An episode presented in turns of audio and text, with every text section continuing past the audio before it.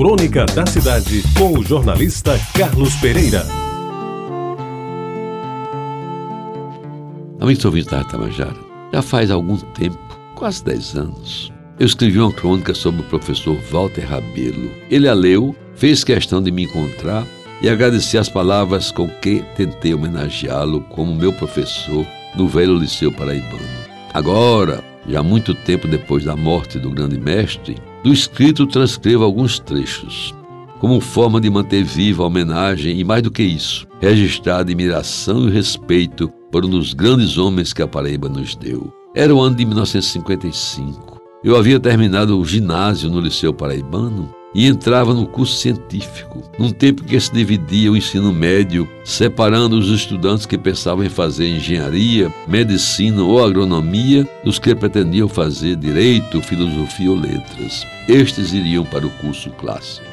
Dona Daura Santiago Rangel tinha ensinado matemática até a quarta série ginasial. Quando então, por ter assumido a direção do colégio, houve por bem de se liberar de algumas turmas ela que praticamente morava no velho educandário, tamanha a sua carga horária de aulas. No dia da matrícula, primeiro ano científico, soubemos que o responsável pela matemática seria o professor Walter Rabelo Pessoa da Costa, que há muito tempo ministrava as aulas da matéria aos estudantes do curso clássico.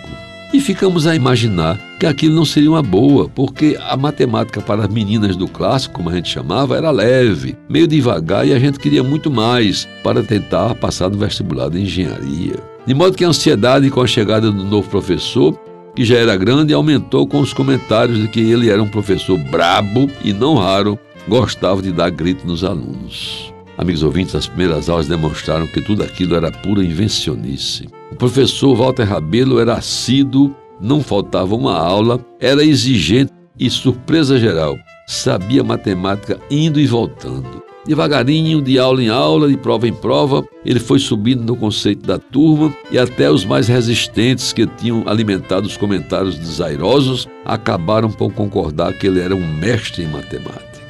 Nos dias das suas aulas, ficávamos lá de cima olhando pela janela do liceu para o meio-fio do canteiro central da avenida, em frente à entrada do colégio, para ver se o Ford 48 preto que o transportava diariamente para o colégio já tinha chegado. E quem antes denotava insatisfação com o possível atraso ou ausência do automóvel e do professor, agora se enchia de regozijo quando o velho Ford estacionava cinco minutos antes das 11 horas, exatamente o horário de começar a aula de matemática. Pois bem, meus amigos, o bacharel em Direito era um conhecedor profundo da ciência matemática e confirmava uma exceção à regra geral de que somente engenheiros ou formados em ciências exatas poderiam lecionar física, matemática e química, por exemplo. Ele repetiu que no mesmo liceu há anos já acontecia com o saudoso professor Geraldo Beltrão, que entre uma defesa e outra no Tribunal de Júri da capital dava excelentes aulas de física.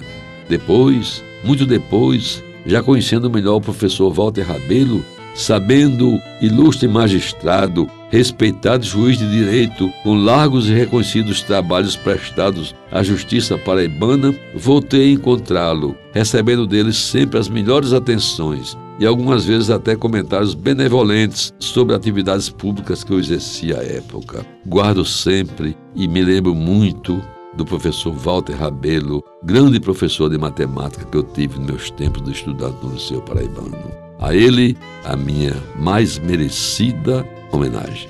Você ouviu Crônica da Cidade, com o jornalista Carlos Pereira.